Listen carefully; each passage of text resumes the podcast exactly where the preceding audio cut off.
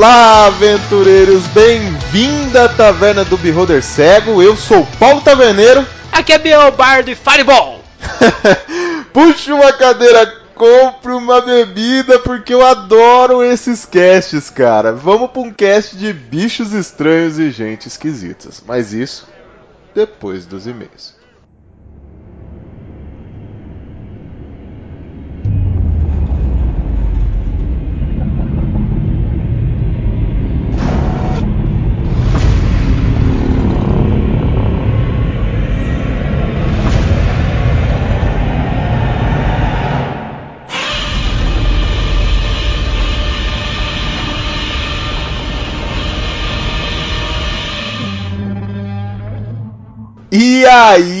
Bardo, salvou muito a rainha, cara? Taverneiro, vou falar que eu tentei, mas não consegui jogar a mesa da Andressa. Pelo contrário, eu fui e narrei uma mesa com sete players, matei cinco, um eu tornei prisioneiro e o outro fugiu da dungeon, cara. Ah, Bardo, lá comigo não aconteceu muito isso não, cara. Os caras gostaram muito, mas não entenderam nada do final. Fiz uma armadilha mental nos players, acabou a mesa, eles ficaram de cara com o desfecho, não sabendo se eles fizeram coisa boa ou coisa ruim e foram para casa pensando um pouco mais, cara. Cara, essas mesas que você faz com um mind games em cima dos jogadores, que eles saem pensando, acho que são muito boas, porque deixa o cara já pensando pro próximo evento o que, que, ele vai fazer. Na minha mesa, a galera errou demais, tá vendo? Eles erraram rude, entrar na dungeon como se não houvesse amanhã, foram bem na base do Clubbice, caíram em armadilhas, mesmo com um ladino experiente ali. Acabou que, cara, infelizmente, quando eles chegaram no combate derradeiro contra os anões negros, eles pereceram, cara. cara, sabe o que, que acontece? A galera que vai nesses eventos, às vezes só jogaram mesas hack slash assim. Às vezes todos os inimigos eles conseguiam bater, né? Conseguiam enfrentar. Daí quando pega uma mesa um pouco mais casca grossa, você assusta com o desespero da morte, né, Bart? Cara, eu vou falar que nós estávamos comentando isso no after evento. Taverneiro, a galera tá muito sangue nos olhos, cara. Os caras vão querendo matar todo mundo, nem entrar na dungeon, nem tentar conversar com os bichos, cara. Galera, sério, a dungeon é um ecossistema totalmente é, vivo ali, sem a presença dos jogadores. Quando os jogadores entram ali no local, vocês são invasores, sabe? Vocês podem estar ali é, até incentivando uma treta entre homens lagartos, entre hobgoblins, sabe? Tentem entender o que tá acontecendo ali para que vocês ganhem aliados, galera. Tem que ir nessa vibe, entendeu? É, se você entrar de cara ali, pode ser qualquer criatura. Você tem que imaginar que ela tá no covil dela, né, Bardo? Ela não tá aí fora correndo na sua casa. Você tá na casa dela. Isso torna as mesas mais difíceis. Com toda certeza, galera. Se você quiser mais dicas, tem vários episódios que nós já fizemos sobre criaturas aqui. Esse é um cast que, como o Taverneiro disse, a gente gosta muito de falar. Mas aqui a gente vai ter que dar alguns recadinhos rápidos, pessoal. Primeiro, vai rolar uma stream de Filhos do Éden agora domingo, dia 7, se eu não me engano, às 2 da tarde aqui pelo Beholder. É uma stream um pouco diferente, eu vou tentar dar uma pegada nela um pouco diferente das streams que a gente vê atualmente. Eu quero que vocês acompanhem depois vocês me deem a sua opinião. É uma stream de Filhos do Éden ambientada em Segunda Guerra Mundial com dois grupos, um grupo Gabriel e um grupo Miguel.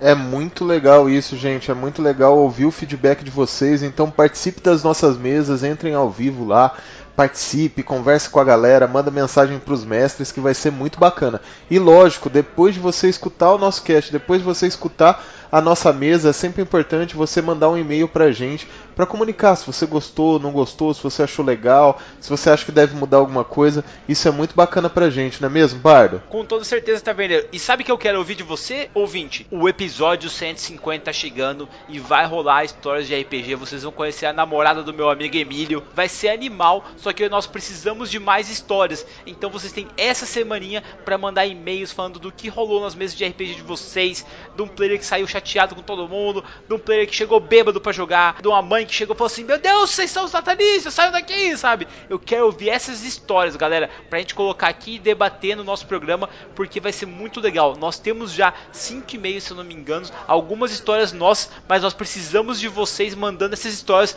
agora mesmo para contato arroba beholdercego.com, não é mesmo, Taverneiro? É isso mesmo, não deixem de enviar a sua história, não deixem de participar da taverna, cara. A taverna é isso, a taverna é você falando pra gente como é que é a sua mesa de RPG, pra gente aprimorar cada vez mais. E a gente quer fazer uma coisa especial no nosso cast 150, e nada mais especial do que ouvir os nossos clientes, não é não, Bardo? Com toda certeza. E por falar em cliente, galera, seja um padrinho da Taverna do Beholder Cego.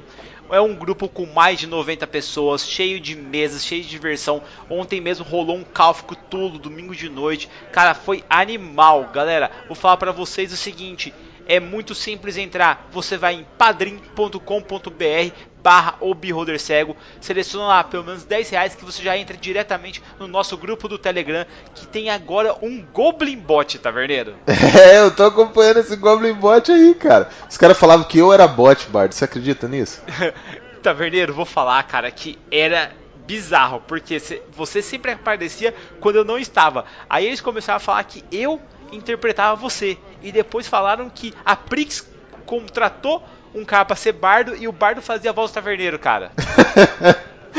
ai, ai, vamos deixar aí pra, pro povo usar a imaginação. A galera começa a escutar o nosso cast, se empolga e usa a imaginação. Tá aí, ó. É isso que acontece. galera, e a outra forma de vocês entrarem é pelo PicPay. picpay.me barra beholder cego. É muito simples, muito rápido e eu e o Taverneiro, junto com a, juntamente com a Prix, estamos esperando vocês lá. É, e outra coisa, né? Você pode dar uma de sorte lá, você pode ganhar na Mega e ganhar um payback ali. Exatamente, essa é a parte melhor do, do, cashback, cara. Toda vez que você faz ali, pega uma promoção do PicPay, você consegue um cashback ali na raça, já coloca já 10 pro Beholder, pega os 10 de volta e compra na Amazon pelo nosso link. Aí você ajuda o Beholder duplamente, cara. É, não tem desvantagem, Bard. Não tem desvantagem. Você vai participar do Beholder de graça, cara. Sim, sim. Com toda certeza, Taverneiro. E aí, cara, você tem alguma coruja, alguma carta ou algum pacto para falar para nós? Cara, eu vou te falar que eu tenho alguma coisa aqui sim, Bardo. Eu tenho uma carta do Bruno Fim. Ele manda assim: Olá, Taverneiro e Bardo, como estão? Sou o Bruno, Taverneiro. Me vê uma porção de cocatriz a passarinho, apimentada. Pô, Bardo, não sabia que a gente tava servindo cocatriz aqui não, hein? Cara, eu vou falar que cocatriz deve ter um gosto de dinossauro. Sabe do que que tem gosto cocatriz? Do quê? De pedra, maluco. Não, cara louco, dog não, velho. Pô, você vai comer o cocatriz, pô, é perigoso. É tipo comer baiacu, tá ligado? Eu tenho certeza que se eu comer baiacu na minha vida, eu vou morrer envenenado com aquela bosta. Tá verdadeiro, eu vou falar pra você que é um prato terrivelmente saboroso.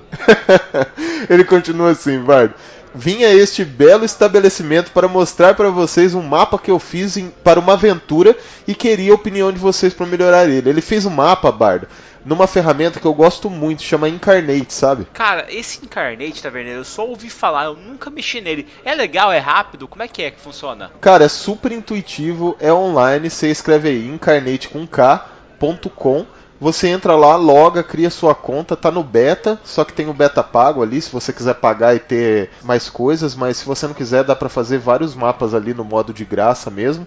E você pode abaixar em PDF, você pode imprimir, é muito legal, completamente editável. É uma ótima dica aí para as pessoas que estão nos escutando, Bardo, para fazer mapas aí, você que não tem muita habilidade artística, ele é muito intuitivo, cara. Eu vou dar uma chance, vou tentar mexer com isso, Taverneiro. É muito massa, é muito massa. E ele ficou muito legal o mapa dele, ele mandou aqui pra gente dar uma analisada. Ficou muito bacana. Você que também cria alguma coisa e tá escutando a gente, manda pra gente dar uma olhadinha, né, Bardo? A gente sempre fala uma coisa ou outra para facilitar. Ele mandou aqui o mapa dele, eu gostei demais, gostei demais mesmo. Eu só acho que ele colocou é, muitas cidades grandes, assim, sabe? Mas isso é, é, é, gosto de cada um, é mesa de cada um, né? Mas porque as minhas mesas têm vários vilarejos, a sua parece que tem várias cidades grandes. Ou foi impressão minha, assim. Mas isso vai do gosto, lógico, do jeito que tá sendo a sua mesa. O Bardo gosta de cidades grandes, né, Bardo? Cara, vou falar que eu adoro porque tem muita aventura, galera. Eu tô louco para pegar o material agora de Waterdeep, porque tem um beholder que ele comanda o crime na cidade. Então é muita coisa que você pode colocar ali. É, mesmo os personagens sendo contratados por um cara que foi contratado pelo beholder, sabe? E depois ele dá de cara lá com o Xanatar, né, que é o cara. Meu, nossa, sério, é muito foda, velho. Tem muita coisa que você pode usar em cidades grandes, desde assassinatos, desde aquela intriga da corte baile de máscaras, sabe? Tem muita coisa legal, velho. Tem mesmo, Bart, tem mesmo. Eu já sou mais aquele vilarejo tribal, aquela vila onde é difícil chegar ao comércio. Pô, eu sou, eu sou assim. Cara, ele... nossa, eu, eu fico imaginando o Jack Stripador, velho. Nossa, os, os personagens caçando ele na cidade, sabe? Sua cara mesmo, né, Bart? e ele acaba assim: Ó, que esquecido eu sou. Deixei meus POs ali na minha montaria. Deixa eu pegar os POs ali fora. Bardo, não deixa esse cara sair da taverna, não. Ele tá, tá cheirando um tiff aqui, mano. Ele manda assim: PS, Team Wolf é ruim. Tá certo, cara. Pode ir lá pegar os seus POs, mereceu reconhecimento. Que esse negócio assim de ficar com os POs aí é meio complicado, principalmente na taverna onde tem vários goblins cuidando da bebida. os goblins não deixam nem ele pegar a bebida de graça aqui, ó. A faquinha já come solta nos dedinhos. Tinha um goblin chamado Risca-Faca, cara. Pois é. Deve ser paranaense isso aí, pô. Você tem alguma carta aí, Bardo? Tenho sim, cara. Foi o Diego Mezencio, ele mandou pra nós assim. Diego Mezenga. Cara, pior que ele é padrinho. Ele entrou no grupo, a gente já começou. Sou desse chão onde o rei é peão. ele manda: Saudações, nobre taverneiro Barder Prix. Quanto tempo eu não escrevo para vocês? A última vez que li as cartas pelas redondezas foi em 2017, no Cast 77, O Machismo da RPG com exceção da minha longa menção no Cast 83, Enigmas e Armadilhas, no Twitter também em 2017. Caso não se recordem de mim, meu nome é Diego Mezencio, sou um meio orc bárbaro de 12º nível, guerreiro de terceiro e bar de terceiro, de inteligência 18 e carisma 16. Com o decorrer desses dois anos, ganhei alguns níveis e investi meu tempo livre na literatura. Agora, engajando na temática do cast, percebemos uma ascensão do protagonismo feminino visto em Goddess Save the Queen e também na cultura pop. E nada mais justo que isso também tenha reflexo no RPG. Querendo ou não, no nosso amado hobby, não é mais restrito aos porões e ele se tornou mainstream. É a primeira vez que eu escutei sobre Goddess e achei bastante interessante o design da mecânica estabelecida pelos desenvolvedores. Ela parece complexa de início, mas com o decorrer do episódio dá para entender o princípio dela, e é um bom cenário para quem curte o puro storytelling, mais uma opção para quem se interessa para esse tipo de jogatina. Ainda assim, prefiro o bom e velho D&D. É sempre bom e importante ressaltar, o RPG em qualquer cenário, seja D&D, GURPS, Goddess, Tormenta, etc, é para todos. Deixo meu breve parecer, um forte abraço e até mais. Observação, agora sou um novo padrinho, finalmente. Sou desse chão onde o rei é peão. Cara, muito obrigado aí pelo seu e-mail. A gente gosta muito de receber o e-mail dos nossos padrinhos, né, Bart? Com toda certeza, cara. A galera tá participando bastante, sabe, Taverneiro? E uma das coisas que a gente tá vendo é a empolgação que essa galera passa pra gente, cara. Às vezes a gente tá tão zoado, meu, tão cansado. Só que você entrar no grupo e ver que tem mil mensagens da galera brincando e trollando um ao outro e se divertindo e colocando temas ali, cara, para conversar. Sério, é muito bom, cara. Sério, obrigado por existirem, padrinhos. É isso mesmo, Barda. É isso mesmo, mas, cara, chega de papo e vamos falar desses bichos esquisitos, cara. Bora! Bora pro cast. Traça ele! Onde? Lá! Onde? Atrás do coelho? Mas é o coelho. Seu grande tolo! O quê? Vós nos deixastes excitados! Este não é um coelho comum. Oh. Este é o mais duro, cruel e mal-humorado roedor em que vocês já puseram os seu olhos. peste! Eu estava apavorado, mandei minha armadura. Este coelho tem um raio de ação de mais de uma milha. É matador. Uhum. Chateia. Vai fazer picadinho de vocês. Ah, é? Seu escocês sarmento. Estou avisando vocês. O que ele fez? Mordeu sua traseira? Taverneiro, taverneiro, eu vou começar aqui esse cast maravilhoso, ou melhor, maravilhindo, falando de um bicho bem estranho que me lembra as lendas gregas, cara. Eu puxo aqui para você falar um pouquinho sobre a lâmia, cara. O que é esse bicho que eu tinha tanto medo na 3.5 que um com um tapa, o famoso tapa de Jesus, ela conseguia roubar a parte da sua sabedoria, cara. Eu fico de cara com esses bichos. Sabe por quê, Bardo? Vou falar bem a verdade pra você. Porque assim, meu, um centauro, tudo bem, cara. Sabe? Tipo, imponente e tal. Tipo, o cavalo é alto, a perna do cavalo é alta, sabe? Sim. Tipo, um minotauro, beleza. Mas, tipo, metade leonino, sabe? Metade leão, na metade É, leoa. metade leoa, metade gente.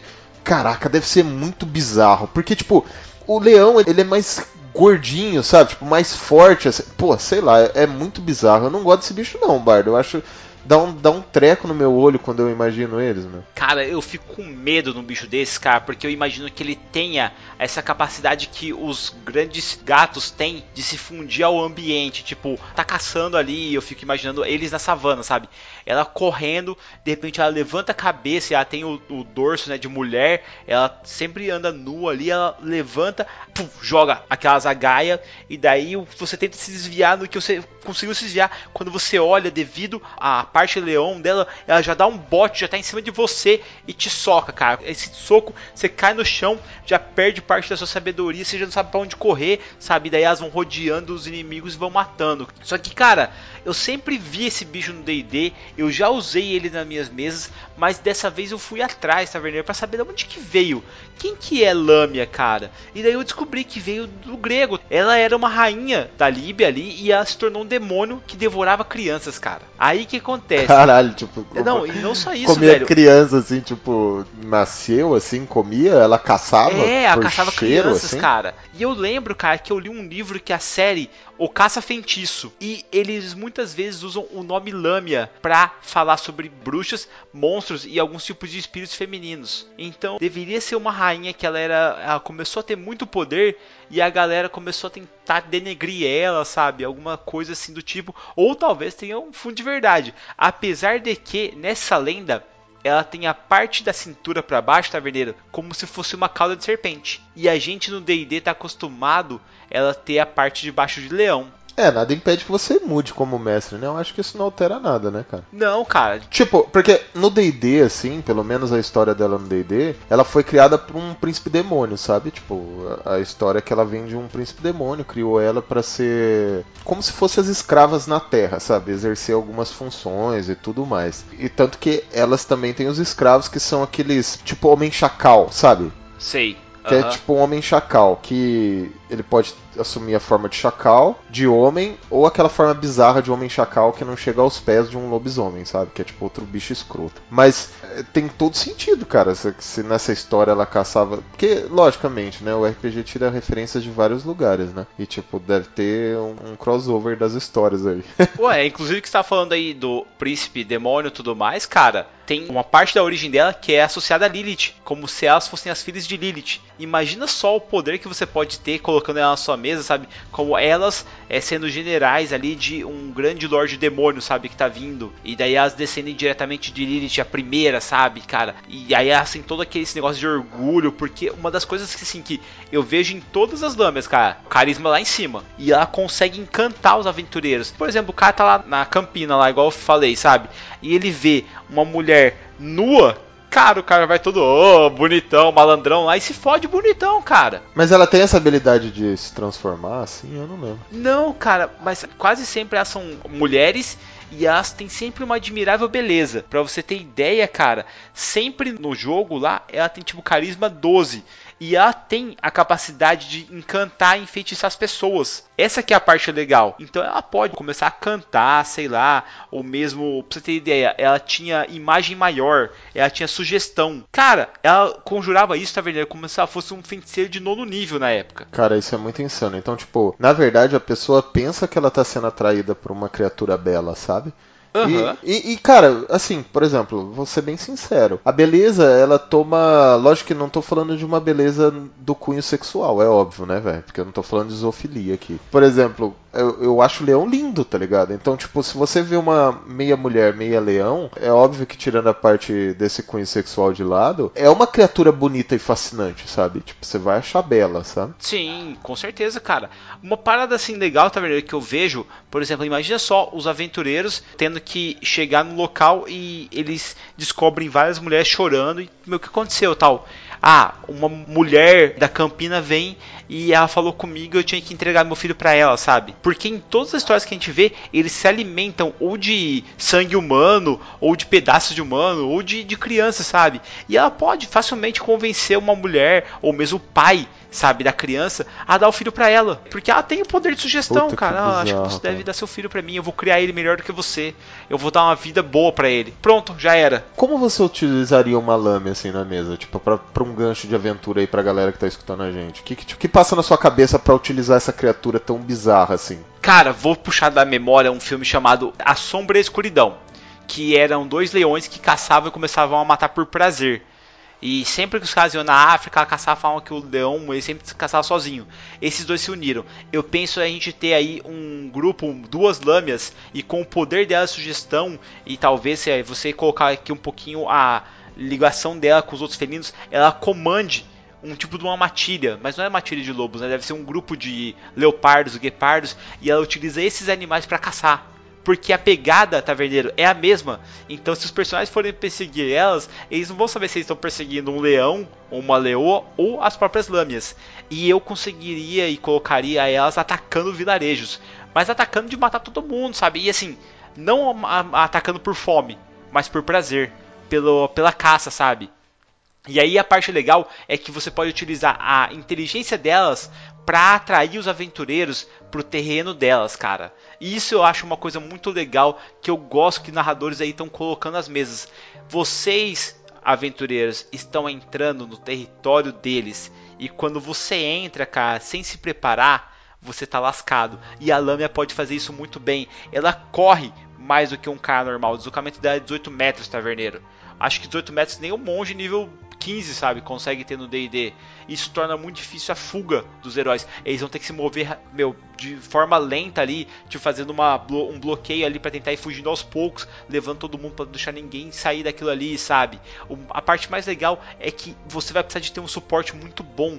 E o clérigo não vai poder ir pra frente de batalha, cara. Se ele tomar um tapa e perder sabedoria, ele perde cura, ele perde magia, galera. Isso é muito complicado. E lembrando que se alguém chegar a ter um atributo 3, qualquer que seja o atributo, o cara ou perde personalidade, ou o cara vira um vegetal, ou o cara cai no chão e morre, ou o cara, meu, sei lá, vira uma árvore, sabe?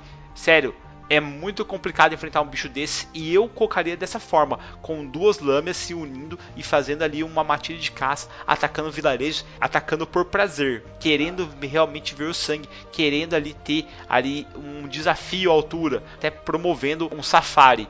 Aí eu colocaria como Safari Sangrento. Cara, sabe o que, que eu tava imaginando, assim? Pensa uma aventura que corre na parte árida, sabe? Tipo um deserto.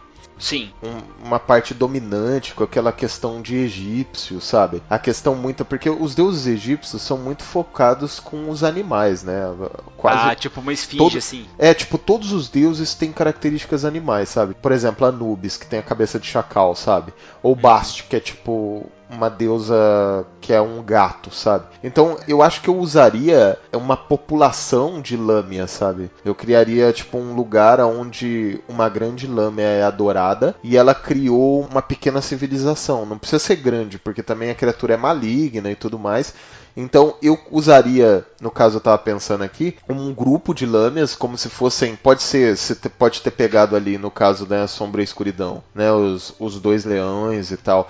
Você pode criar uma, um grupo de elite, sabe, de lâmina que tá que sai desse lugar, ele captura as pessoas, no caso você pode fazer um crossover com essa mitologia que você leu, que ela busca criança nos vilarejos próximos, né, as crianças e trazem para essa rainha, que daí eu colocaria um Dire Lion, né, tipo um leão atroz, onde tem uma mulher que é até meio tipo quase uma meio gigante, sabe, em cima desse leão atroz, onde ela pode ser tipo uma deusa ou uma rainha entre essas lâminas, aonde as adorações são feitas para ela, sabe?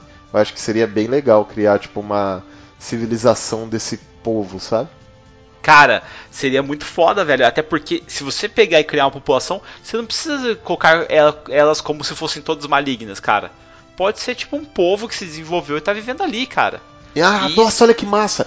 Pode ser que elas, tipo, escravizaram aquele pequeno vilarejo árido, sabe? Onde tem essas lâminas. E com a maldição dela, ela transformou as criaturas em homens chacais, sabe? Nossa, cara, seria legal. Ô, Taverneiro, e se os seus aventureiros eles estão ali perdidos no deserto e de repente aparece uma dessas lâminas e guia eles até um oásis? Eles sabendo que sempre viram as lâminas em outra parte do mundo sendo malignas e cruéis, eles confiariam nela ou não? Então, acho que seria legal, hein, Bardo? Olha o que, que podia fazer. Os aventureiros encontram nesse terreno árido, né, nesse caminho, um homem mesmo. E o homem guia eles até uma missão, né, uma missão de uma dungeon e tudo mais, para salvar uma amada, né, ou algo do tipo. E daí no final dessa pequena missão, pode ser tipo só um trecho da aventura, sabe? Só o comecinho e tal, uma pequena dungeon, uma pequena tumba ou algo muito rápido assim. E eles encontram uma lâmina. E esse humano, na verdade, é um homem chacal, sabe? Que era fiel a essa lâmina. E no caso ela é uma lâmina que, que quer sair desse vínculo maligno, sabe?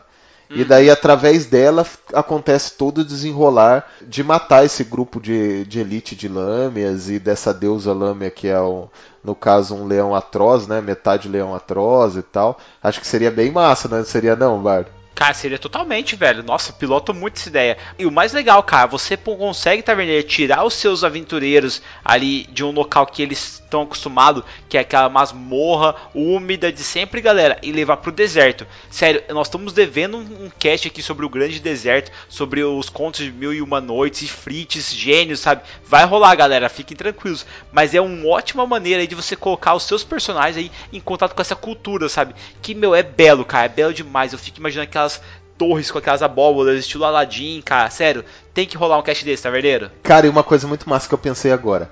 E no final ainda, Bardo, depois eles podem fazer com que. Eles falam. A, a Lâmia fala: Não, não, é, temos que matar ele com a lança de Odin, sei lá. Dá um nome pra uma lança, sabe? Tipo, uma lança mágica. Eles buscam essa lança e daí com essa lança eles matam a rainha, sabe? Como se ela fosse vulnerável a essa lança. Sim. E daí no final, a lâmina que tava lá, eles descobrem que ela era uma antiga rainha, sabe? E ela assume o posto novamente, tipo, dando a trick no próprio grupo, entendeu? Ou seja, ela utilizou o grupo para conseguir cumprir o objetivo dela. É, tipo, e destruir a antiga mãe, se tornando a nova mãe das lâminas, sabe? E daí ela foge correndo no, no deserto. E daí a gente sabe, cara, corre no deserto atrás de um, de um leão aí pra você ver se você pega. Não pega nunca na sua vida, né, cara? Cara, concordo plenamente. Seria muito foda fazer uma parada dessas. E também, galera, é uma parada que você vai comprovar que as lâminas elas conseguem aí convencer os personagens. A parte mais legal, você pode pegar e fazer uma boa interpretação, sabe? Nem apelar pro dado, galera. Esquece o bagulho da sugestão aqui nesse momento. Mas apela por interpretação, mostra que ela precisa da ajuda dos personagens, convence eles na lábia. E depois você fala só que, tipo, eles fizeram um teste de vontade e falharam devido ao poder dela. É, cara, é muito massa. E outra, nada impede que você, você pode colocar um item nela que ofusque a própria tendência dela, ou não necessariamente ela é maligna, entendeu? Ela pode ser neutra, por exemplo. E ela só tá querendo reassumir o trono que era dela há muito tempo, sabe? É, então, mas tipo... ela pode estar tá querendo pro bem do povo dela, sabe? Ela não precisa ser maligna, como você disse, ela pode ser até boa, cara, tipo, caótica e boa. Ela só tá fazendo isso de uma forma diferente, porque ela não pode desafiar ali e matar a rainha, sabe? É, mas se você não quiser mudar a característica da essência dessa criatura, né? Que ela é maligna porque ela veio dos demônios e tal. Mas nada impede que você mude também, eu só tô dando sugestão. não, beleza. Tá vendo? Então eu vou puxar aqui um bicho bem legal, cara. Vamos falar do Greek? Cara, esse bicho é escroto. Esse bicho é escroto. Sabe quando o cara fala, meu, olha, o livro tem que ter 300 páginas. Daí o cara olha e fala: Meu, mas não, não tem, cara. Só tem, sei lá, 298. Ah, só tem 298? Ah, então faz o seguinte, cara. Cria um bicho aí juntando vários bichos. Daí surgiu o Greek, tá ligado? Cara, o Greek não é o, o bicho lá do Ataque dos Vermes Malditos? Cara, não sei, não assisti. sério, o Ataque dos Vermes Malditos, galera, sério, é um filme B, é muito merda, mas é muito bom. Tipo assim, ele é aquele filme tão ruim, tão ruim, tão ruim, que ele é bom. Sabe quando dá a volta? Então, é assim, é, tipo, são bichos que eles caçam taverneiro na terra e eles têm um sentido sísmico. Aí eles aparecem atrás, embaixo do humano e engolem o humano, sabe? Tipo, é assim que funciona o Ataque dos Vermes Malditos. Eu acho que não é a mesma coisa do Greek, mas eu vejo o Greek e eu penso no Ataque dos Vermes Malditos. Mas, tipo, o Greek, cara, só pra quem não conhece a criatura, ela é bizarríssima aqui. Eu, eu vou descrever ela para vocês. Ela é um verme onde tem tentáculos de polvo e bico, velho. Não, você tá de sacanagem comigo, Bard. Por isso que eu falo que os caras não tinham o que fazer. Os caras pegaram um verme, colocaram tentáculo de polvo e bico, sabe? Então, essa parada me incomoda pra cacete, velho. Como é que um, o bicho com bico vai viver numa caverna, cara? Parece criatura de brainstorming, sabe? Cada um fala um animal. Daí os galera fala animal. Daí seleciona três e transforma o cara. Mas, tipo, depois eles criaram uma história até que decente, assim. Eles falam que pelo formato da criatura e pelo tipo da criatura, ela não conseguiria caçar, sabe? Então, tipo, eles raramente caçam, eles ficam parados no lugar matando a galera. E daí, como a o pessoal é inteligente e até as criaturas vivas são inteligentes, e de repente, porque existe uma criatura que fica matando as pessoas lá, eles param de ir lá, simplesmente é assim, tá ligado? Daí ela sai pra superfície e arruma outros lugares. Então, tipo, além de ter tentáculo, além de ser um verme, além de ter bico, o bicho é preguiçoso, mano. Ô, mas tem uma parada que, como eles caçam, tá ligado? Dá pra zoar legal, não dá o grupo, cara? Porra, dá pra zoar pra caramba, porque, tipo assim, ela é uma criatura muito forte. Porque, tipo, ela, ela tem os tentáculos de polvo, sabe? Que, tipo, consegue atingir numa, numa distância até relativamente alta. Ela tem o bico. Então, ó, os tentáculos, ele já, além de você poder usar manobras de agarrar com ele e tudo mais, ele já causa alguns danos cortantes, sabe? E o bico causa dano perfurante, o que tipo te ajuda de diversas maneiras, tanto para escapar quanto para algumas situações de crise, sabe? Tipo, por ter múltiplos tentáculos, eles dificilmente essa criatura vai ficar sem atacar. Ele anda em bando, não, nunca anda sozinho. E tem um Greek que ele é chamado de Greek Alpha, sabe? Que ele é mais forte do que os outros. Só pra você ter ideia, Bardo, os Greeks eles têm um nível de desafio 2. O Greek Alpha, ele tem nível de desafio 7, cara. É insano. É Cara, mas não dá insano. pra um bicho desses, tipo assim, subir, eh, sei lá, usar o tentáculo dele, ele sobe fica no teto da caverna. O player tá passando, ele faz um uhul no hands. Uhul, Cara, hands, ah, cai em cima, pá, mata o Dá. player, cara. E sabe o que que é bugado também, Bardo? Que é muito massa dessa criatura? É que ela tem uma camuflagem rochosa, tipo, então, tipo, ele tem vantagem de se mocosar nos terrenos, sabe? Nossa, velho, isso é perfeito, cara. É, cara, ele, quando ele- no terreno dele ele é insano. Quando ele sai, é, mais ou menos, sabe? Mas no terreno dele é insano. E sabe o que, que pode atrair os personagens pra lá? Porque é, nos terrenos onde tem o covil dos Greeks, sabe? Tem muito espólio. É, porque eles vão matando e vai deixando lá, não é? Isso, eles pegam as criaturas tanto dentro quanto fora do covil e arrasta pra dentro do covil. Então vira um covil realmente assim, tem muita grana ali, entendeu? Cara, três Greeks, não, quatro Greeks junto rebentam qualquer grupo de aventura, tá vendo? Pensa bem, cara. Ó, eles têm resistência a dano, a concussão cortante perfurante de armas não mágicas. Cara, é só eles fazerem a rodinha no Warrior, cai Warrior facinho. Fez a rodinha no mago, todo mundo com vantagem ali moendo, cara. E assim, dois tapas por rodada, mano do céu, vai muito fácil, cara. Cara, isso é verdade, porque eles são nível 2 e eles têm ataque múltiplo, sabe? Aham, Tipo, é dois isso- tapas por rodada. E assim, tipo, é, meu, isso é insano, insano, cara. Taverneiro, 2d6, mano. E sem contar que no primeiro nível, no primeiro round, muito provavelmente ele vai estar camuflado. Porque, de- meu, ele tem vantagem nos testes de esconder, por causa da camuflagem rochosa que ele tem. E, e lembra-se, gente, quando você entra e você não está procurando uma criatura específica, é o teste de camuflar contra a percepção passiva dos players. E, tipo, di- dificilmente no nível 1, um player tem uma percepção passiva acima de 13, 14 aí. Sei lá, no meu grupo acho que só o clérigo tem uma percepção alta assim e tal. Imagina só o estrago que você faz se você colocar ele saltando em cima dos players. Eu tô pensando aqui porque nível baixo, os aventureiros entrando na masmorra, galera, Greek é a solução pra você dar TPK. Não, com certeza, pô. se você colocar um baixo- alfa então, e o alfa, se eu não me engano, Alpha é nível ele- 7, maluco. Ele, Ele ele- é arrebenta muito, um. ele é muito forte, né, cara? Ele, tipo, ele tem ataque da cauda, tem ataque do tentáculo e tem um bico ainda, galera. E tem mais 7 com bico, galera. Sério, assim, é um bicho bem forte, cara. CA18, sabe? Não é um bicho de brincadeira, não. Eu acho que assim, use com moderação. Mas seria legal colocar aí uma dungeon aí onde. sa- Saca só, o personagem tá passando, aquele parapeito lá, os caras estão escalando pra roubar um ovo de grifo.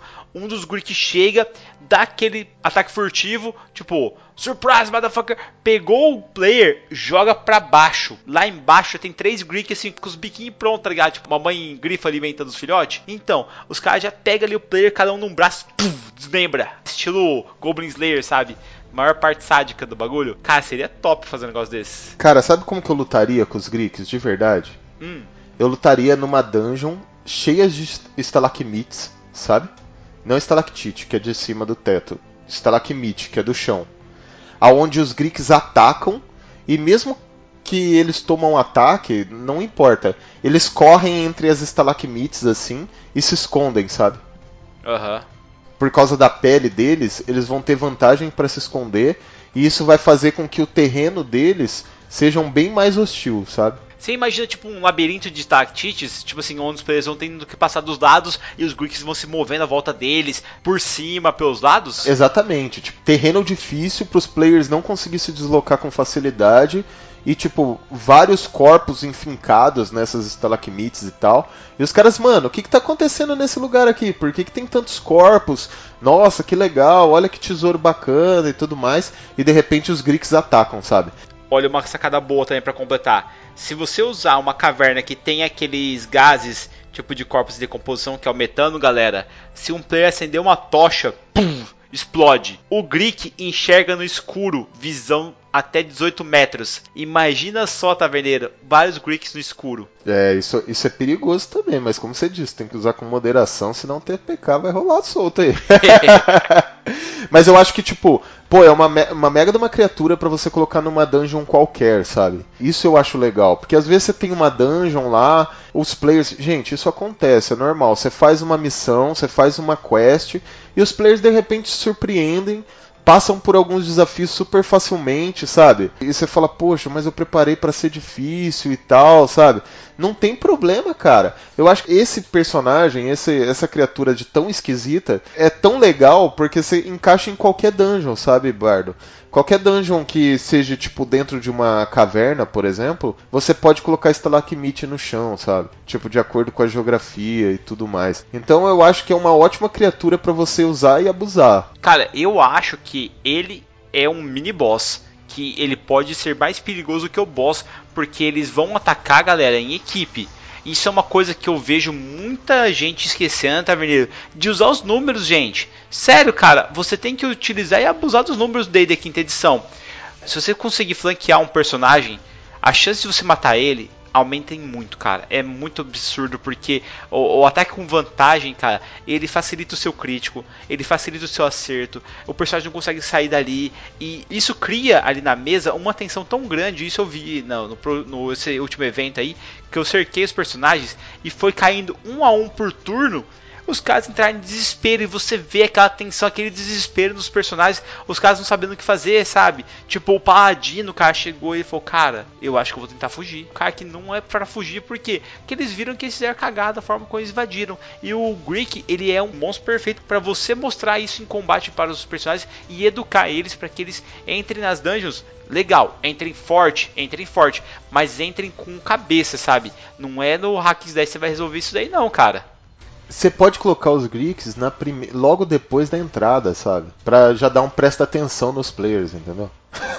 Aquele presta atenção vendado. Você coloca dois Greeks ali na entrada e eles podem só dar alguns ataques e fugir no meio das estalacmites, sabe? Que os caras já vão ficar borrando de medo, Bart. Eu acho que seria muito foda fazer isso. Mas será que você não tem perigo de dar um TPK já no começo da dungeon? Ah, não, lógico que você vai fazer eles darem alguns hits e tal e, e fugir, sabe? Só causar um. Porque eles podem causar terror, sabe? Os Greeks são criaturas que podem causar terror. Elas podem vir depois de uma dungeon, por exemplo, após o boss também. Isso é bem legal, sabe? Ele vem para comer a carniça da galera, sabe? Cara, vou falar pra você que eu não imagino isso aí não, mas beleza. eles podem vir para comer a carniça. Logo depois do combate, sabe? Eles aparecem ali para comer a carniça da galera. Eu acho que eles não estão ali para comer carniça, não. Estão ali para comer a galera, velho. Dá pra fazer também. Pô, você imagina um, um druida da taverna que tem um Grix de estimação, sacou? Nossa, você tá doido, cara. O cara, um boss, né? Logicamente ele tem o Grix Leader, sabe? Aham. Uhum. De pet dele, e daí, tipo, por isso que ele tá lá tão protegido, porque ele tá protegido pelos Grix, sabe? Eu vou falar que a ideia não é ruim, não. Por exemplo, se você tiver um boss aí, vão colocar aí. É que assim, eu penso num boss de uma dungeon, tá vendo? É alguém muito consciente. E talvez, se por um acaso um Greek Alpha ele começou a crescer tanto, tanto, tanto que ele começou a desenvolver mais inteligência. Ele sim, com um Sekita aí de mais uns 5 Greeks, seria um bicho foda. Caraca, pode, você pode fazer mó tropas estelares, sacou? É bizarro, mas é legal. Aquela mãe líder tal, que tem inteligência e os caras seguem ela, sabe? Brain, é o cérebro do, dos insetos lá que os caras pegam ele.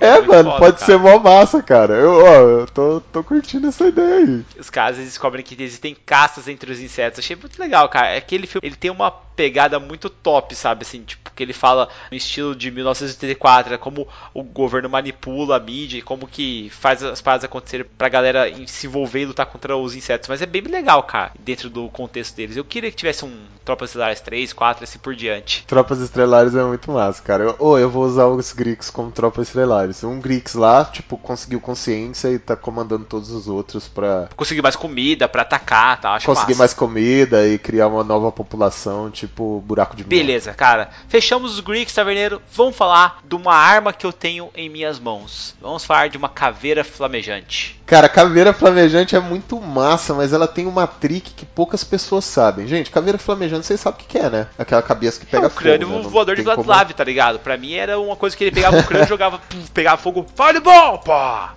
E daí moía, uhum. né, cara? Mas sabia que tem uma parada nela que pouca gente sabe, Bardo? Na verdade mesmo, a caveira, ela tem a lembrança de todo o seu passado antes dela morrer, sabe? Mas o que, que ela era antes de morrer? Ela era. Qualquer coisa, qualquer coisa. Qualquer coisa.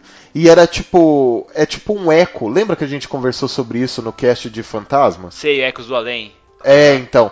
Ela tem tipo ecos, porque são só lembranças, sabe? Tipo, ela só tem lembranças. E ela pode lembrar até, se ela for um mago, por exemplo, das magias que ela soltava em vida, sabe, Bardo? Caraca, então ela pode soltar magia também? Cara, ela pode e solta. E, lógico, a ficha, ou, se você for ver no livro dos monstros, ela tem algumas magias pré-determinadas, sabe, Bardo? Mas não necessariamente, quando você for utilizar ela na sua mesa, tem que ser aquelas magias, entende? Pode ser a cabeça de um Lich, por exemplo, e pode ser super poderosa, cara. É muito massa isso. Cara, seria a caveira de cristal, cara, que eles vão lá pegar é um item valiosíssimo, tipo, um, ah, estamos procurando um crânio dourado.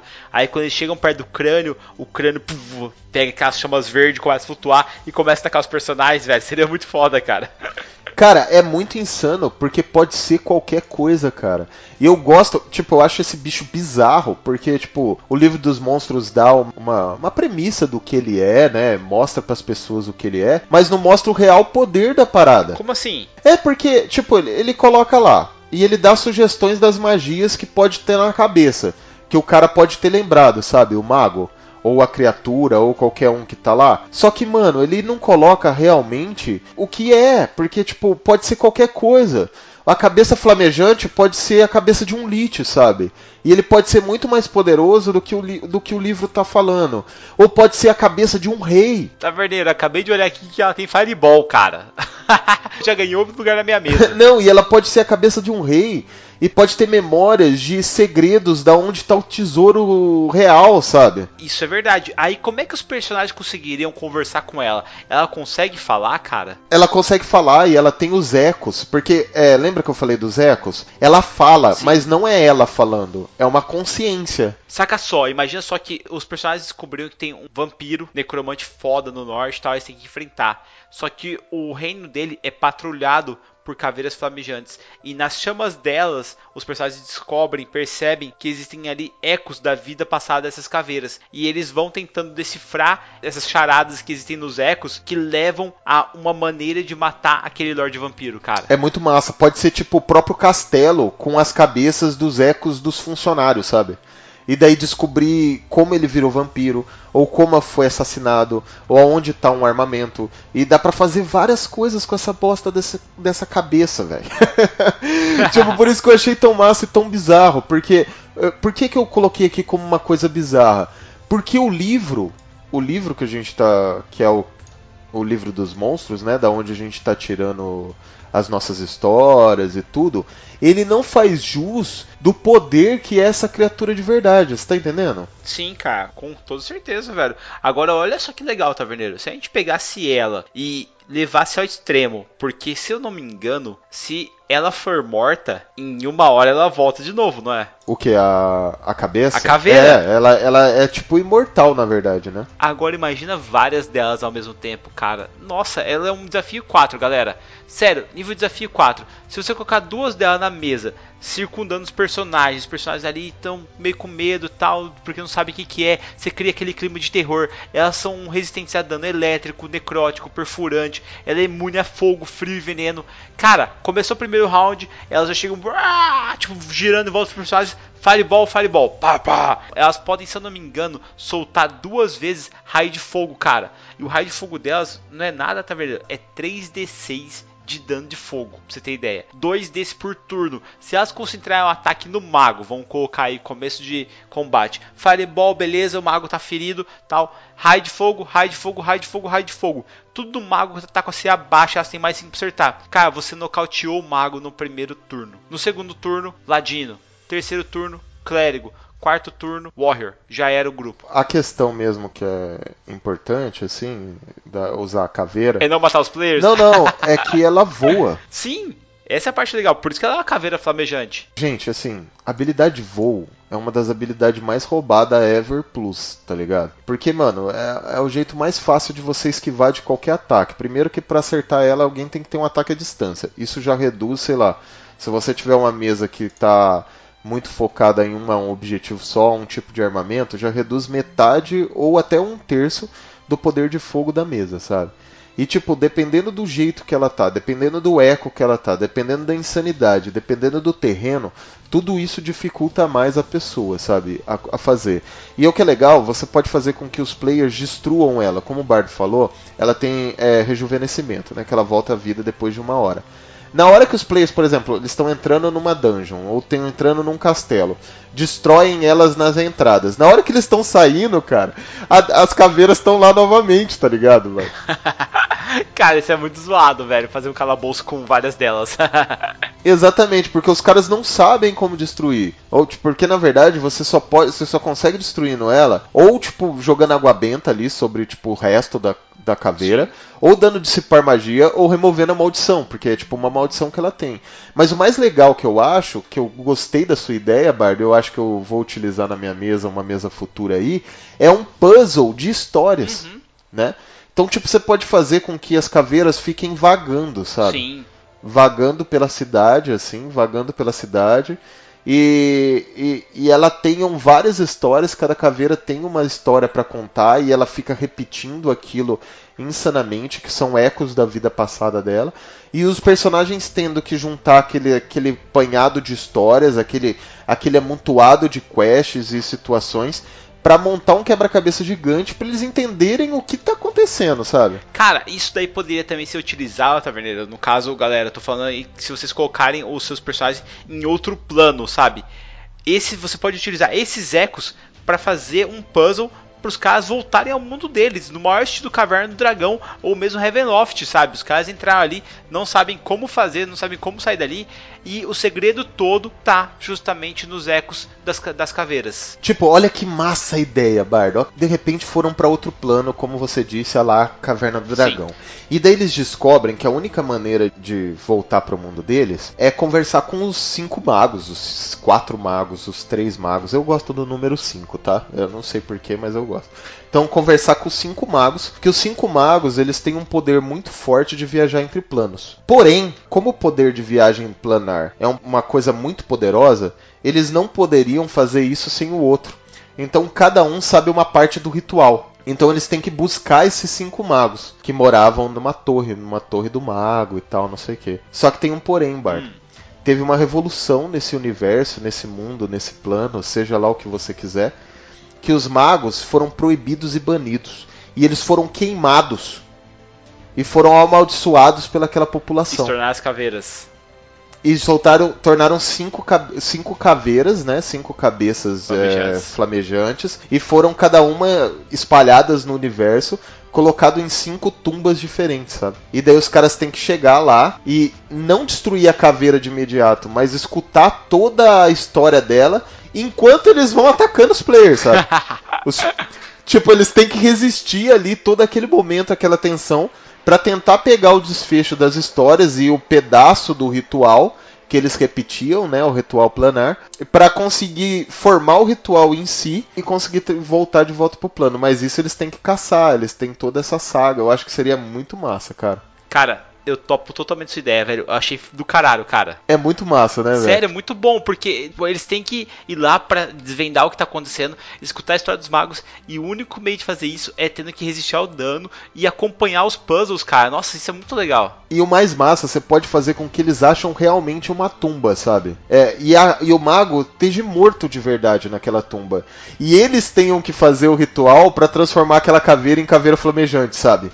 Eles tenham que amaldiçoar o mago, pro mago virar a caveira flamejante, pra contar os ecos da vida.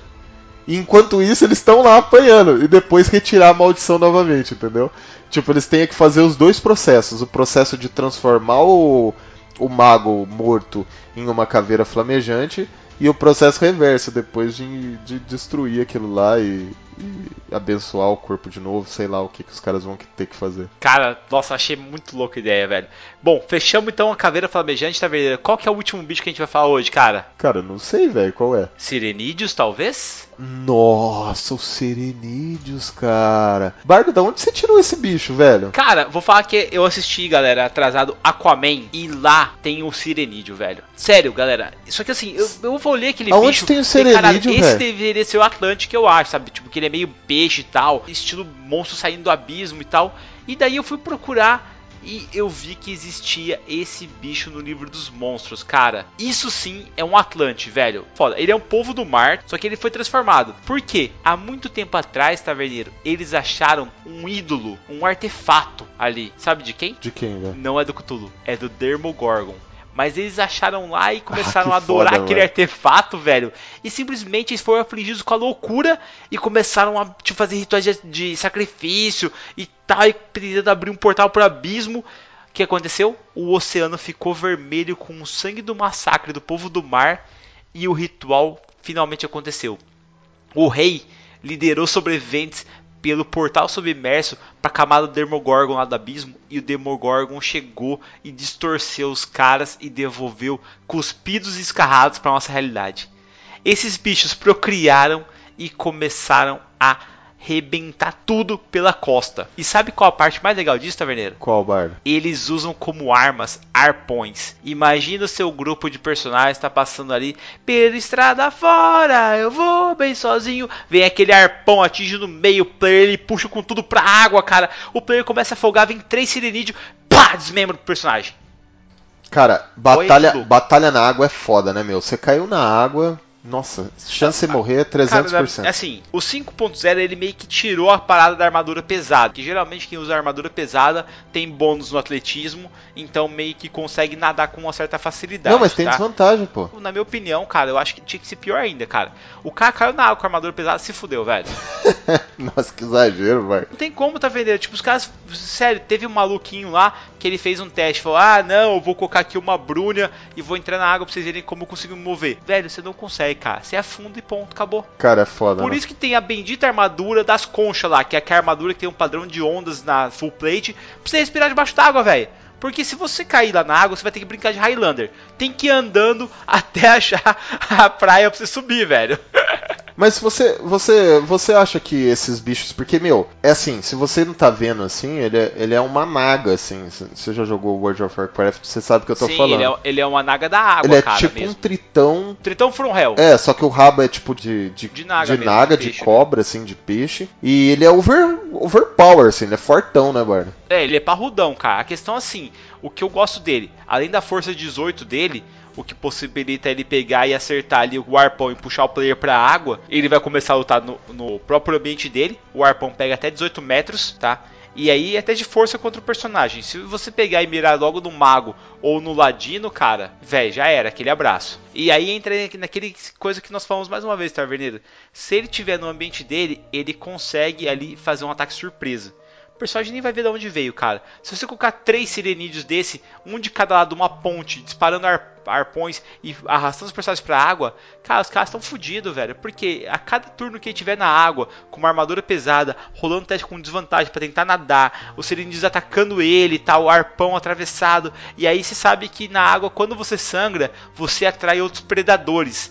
Nada impede os sirenídeos de terem ali um ou dois tubarões junto com ele. Não, e se, e se um tiver o, o tritão de Atlantis, saca? Saca o Tritão de Atenas? Nossa, Tipo, que não, controla. é não, não precisa ser um tão fodão assim, mas que controla, tipo, tubarões ou criaturas marítimas, sabe? Tem no D&D 5.0 o tridente dos, dos peixes, não tem? Dos oceanos que controla os Tem, peixes? tem. Só que é um artefato fodão, né? Ah, é? Eu acho. Eu acho Eu não que não, cara. Acho que não é tão forte, não. Se eu não me engano, galera, por favor me corrijam. Eu acho que ele é uma arma rara. Mas não é tão raro assim, não é muito Mas raro. é massa, pô, colocar É isso na mão animal, de um cara. desses. Até porque, imagina só. Porque você vê, tipo assim, o, o- um tipo um demônio super foda que criou ele, sabe? Uhum. Ele, tipo, nada impede que ele esco- escolha um deles pra ser o, o líder, sabe? É, o representante ali deles. E aí eles estão atrás de alguma coisa do povo da superfície, ou mesmo tentando desvendar alguma dungeon submersa. E eu tava lendo, cara, que o próximo cenário do D&D agora tá lançando é nas águas sombrias lá, né? O que, que vai acontecer? Já lançou, já É, lançou. né? Então, Sirenídeos é a pedida pra você colocar essas dungeons, cara. Ah, com certeza tem alguma coisa sobre eles lá, cara, porque é, tem tudo a ver, né? Tipo, você pode fazer com que, ó que massa também fazer, né, Bardo?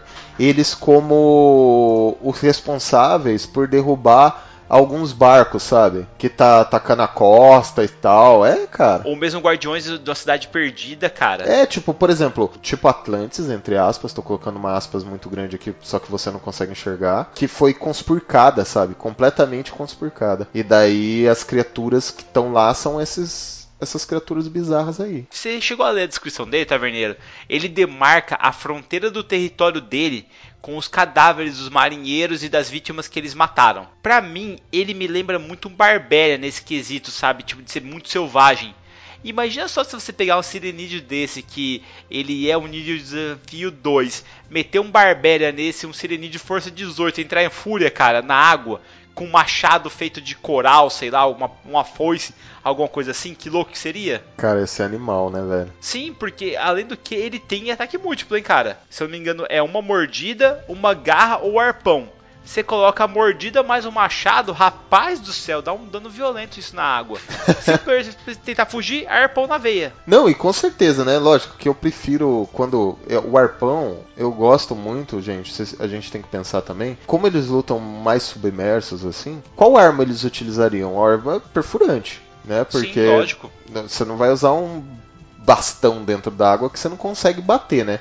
Então é muito legal você também pensar nisso, né, Bardo? Pode ser uma lâmina, porque a lâmina também corta a água de uma maneira decente, mas não vai me colocar uma clava na mão desses caras, que daí é, é ser sacanagem com a realidade, né, Bardo? Não, mas sabe por que, que eles usam armas perfurantes ali, né, cara? Porque se você fez um machucar na água taverneira, aquilo lá sangra. Como eu disse antes, atraem predadores. E essas criaturas, eles sentem o cheiro pela água. Então, por mais que a pessoa nade, cara, tá atraindo o movimento, tá jogando água pra trás, tá deixando o sangue dela pra trás. E Tá uma parada legal. é. É, uma parada legal, galera. Você pode utilizar como gancho de aventura para inserir esses sirenídeos, não só o transporte de marujos, marinheiros, como também, é, olha, aventureiros, infelizmente ocorreu um naufrágio de um navio carregado cheio de dobrões de ouro e nós precisamos capturar essa carga. E chega lá, cara, o bagulho foi capturado pelos sirenídeos e tá lá do platô deles lá, dos recifes que eles vivem lá, aquele monte de ouro. Só que os personagens vão ter que encarar os sirenídeos ali para conseguir sair dali vivos e carregando esse tesouro. Cara, ia ser animal, né, velho? Ia ser animal, inclusive, se os, os players estivessem com os piratas e daí ele afundasse as embarcações e o único lugar de refúgio ser algum lugar invadido por os Serenites, sabe? Sim, seria muito legal, cara. Assim, mais uma vez, galera, assisti Wakaman e fiquei com aquela Atlântida dos caras na cabeça. Porque antigamente ela era uma cidade que unia todas as terras ali, né, com uma única ponte. Depois o bagulho, meu, naufragou e daí foi dragado pelas profundezas do abismo. Meu, nada impede de você colocar um bolsão de ar lá embaixo no oceano e ali existem pessoas que conseguem respirar. Ou mesmo em Tormenta existem as águas especiais que o grande oceano, o deus dos oceanos, manda e as pessoas do mundo exterior, aqui no caso o, o mundo da Terra, conseguem respirar dentro da água. Imagina uma cidade que você possa respirar dentro da água, taverneiro. E lá, essa cidade sendo atacada por esses sirenídeos, e daí o povo do mar, os tritões chegam e falam, galera, a gente precisa da ajuda da galera da superfície. E vem pra cá buscar os heróis pra ajudarem lá dentro da água. E uma coisa que todo mundo esquece. Pessoal, lutar debaixo d'água é foda. Por quê? Não tem fireball. Um relâmpago pode acabar com a aventura. Tipo assim. Você não soltou. pode atirar com, com arco e flecha, mano. É, flash já era, sabe? Tipo, o, o- nós, somos, nós ficamos muito limitados, cara. Uma coisa que ninguém pensa: tocha. Na verdade, como é que você vai acender uma tocha debaixo d'água? Não acende, né, velho? é, não, e assim, é, é, até mesmo bichos é, fracos, galera, tipo, esqueletos, podem dar um TPK debaixo d'água. Se eles É, te agarrou, é, puxa pra baixo, sim. velho. Te agarrou, puxa pra baixo, acabou. Exatamente. Até mesmo os sirinídeos, eles são bem fortes. Se ele te pegar e te der um agarrão, abraça, amigo. Não, e sem contar que, meu, deslocamento natação 12, né, velho? Ele vai te levando lá pra baixo, vai pra baixo, vai pra baixo, ele vai te puxando, vai te puxando. Aí ele, quando ele tá lá no abismo, ele te solta e só joga o arpão pra você se fuder um pouquinho mais. E você nadar pra cima, ele vai te puxando pra baixo. É verdade. E o arpão dele, ó que massa, pode ter corrente, sabe, Bardo? E dele taca, prende você em finca, sabe? E ele vai te puxando pela corrente, sabe? Nossa, cara, imagina só agora a gente fazer um boss sirenídeo e o nome dele ser Scorpion. Daí ele dá Get over here! E puxa o cara, velho. Isso é muito foda, cara. Ele taca tipo um shuriken com sabe? Get Nossa, over ia ser here! muito foda, cara. Sério, ia ser muito louco. E daí, lógico, galera, você tem que pegar e fazer um sirenídeo top, sabe? Tipo, qual que é a armadura nele, sabe? Uma armadura tipo de é, conchas ou de corais, assim, como se tivesse uma que. É, uma armadura natural foda, sabe? Pra deixar ele imponente. E ele tem que ser de outra cor, sabe? Até um pouco maior do que os outros sirenídeos, pra mostrar ali que ele é o dominador, que ele usa o tridente, pode usar ali taverneiro também, sabe? Até mesmo o tridente ele pode utilizar é, lançando o tridente, assim que enfinca no cara, ele puxa, sabe? Junto com o arpão tal. Eu acho que seria poderia ser feito dessa forma. Cara, sabe o que, que é massa? Eu tava imaginando uma arma aqui. Imagina um tridente com uma corrente na ponta, sabe? E do outro lado, uma. Sabe, tipo, foice? Caraca, seria legal, cara. Só que assim, Sabe? Porque tem aquela arma que é normal, sabe? Que, tipo, usa fora d'água. Quando eu falo normal é porque usa fora d'água. é uma foice com a corrente e uma bola. Isso, exato. Mas pensa um tridente com uma corrente e uma foice, sabe? Uhum. Porque daí são duas armas que você puxa. A foice também serve pra engatar e puxar, sabe? E faria todo sentido, cara. Ah, eu preferia, cara, ali a, o tridente juntamente com o arpão, no caso, o, o- a corrente só, e ele enrolado no pulso, sabe? Daí ele vai puxando a corrente aqui, pra, como se fosse recolhendo aquelas cordas de marinheiro, e a pessoa tá sendo. tá vendo aquele bicho puxando ela e não consegue fugir, porque, cara, quando um, um tridente, que é uma parada gigantesca, entrou em você, tipo, as pontas dele são todas feitas ali, meu, com um, garrinha, sabe? E o, a Serradas, né? aquele- Serradas, é, assim. cara, arrebenta tudo o cara, tá ligado? Você não sabe se é melhor você arrancar aquilo ali ou deixar ali, sabe? Esperar a magia te curar. Então, daí o cara enrola, por exemplo, o cara arremessou, você não arrancou, ele enrola no braço e puxa, sacou? E daí eu já contaria isso como acerto automático, porque tá em você, entendeu? Uhum. Ele, só, ele só puxaria, sacou? Sim, cara. Nossa, seria foda, velho. Pode ser tipo um tridente menorzinho, sabe? Um tridente menorzinho. Ah, mas aí, taverneiro, tem que ser o bagulho do arpão, velho. Tem que ser aquele arpão, aquela, meu, sabe, ranhura foda. Daí tem que ser, tipo. é, eu sei que vocês já viram o passado, galera. Só que em vez do gancho ser um arpão Tipo, foda. Cara, pensa só ser um. Um pedaço de uma costela de tubarão, sabe? Tipo, toda farpada assim. Um osso, sabe? Parada a ser feita de osso mesmo. Pô, seria massa, hein, cara. Nossa, um osso branco, Da hora, sabe? pô. Tipo, estilo de baleia, sei lá, alguma parada assim. Seria legal. Ah, eu acho massa, velho. E aí, você acha que a gente poderia ter um, um tipo de material diferente que eles utilizam lá para armaduras? Um, um- porque assim, no, no Aquaman tem o metal de Atlante, sabe? Tipo, será que a gente Sei. poderia fazer uma, um metal que, vi- que veio do abismo, lá do Demogorgon, com eles ou não? Com certeza, cara. É, tipo metal infernal, sabe? Ou alguma coisa do tipo, que seria bem legal eles utilizarem algo algo diferentão, assim, sabe? Eu, eu facilmente, vou falar pra você, meu, muito facilmente, eu falaria pra eles usarem alguma coisa bizarra desse tipo, sabe? Tipo uma. Até pra atrair uma- os caras, né? Atrair aventureiros pra irem pro reino deles tentar pegar esse metal. E uma armadura até infernal, assim, tipo, que ela fique quente, sabe? E a água começa a borbulhar. Massa, Quando cara. os caras só- até começa porque a tipo, ela pode daí é, conservar a temperatura do cara mesmo em, em locais abissais, sabe? Tipo, que é muito frio tal, que não tem a luz do sol.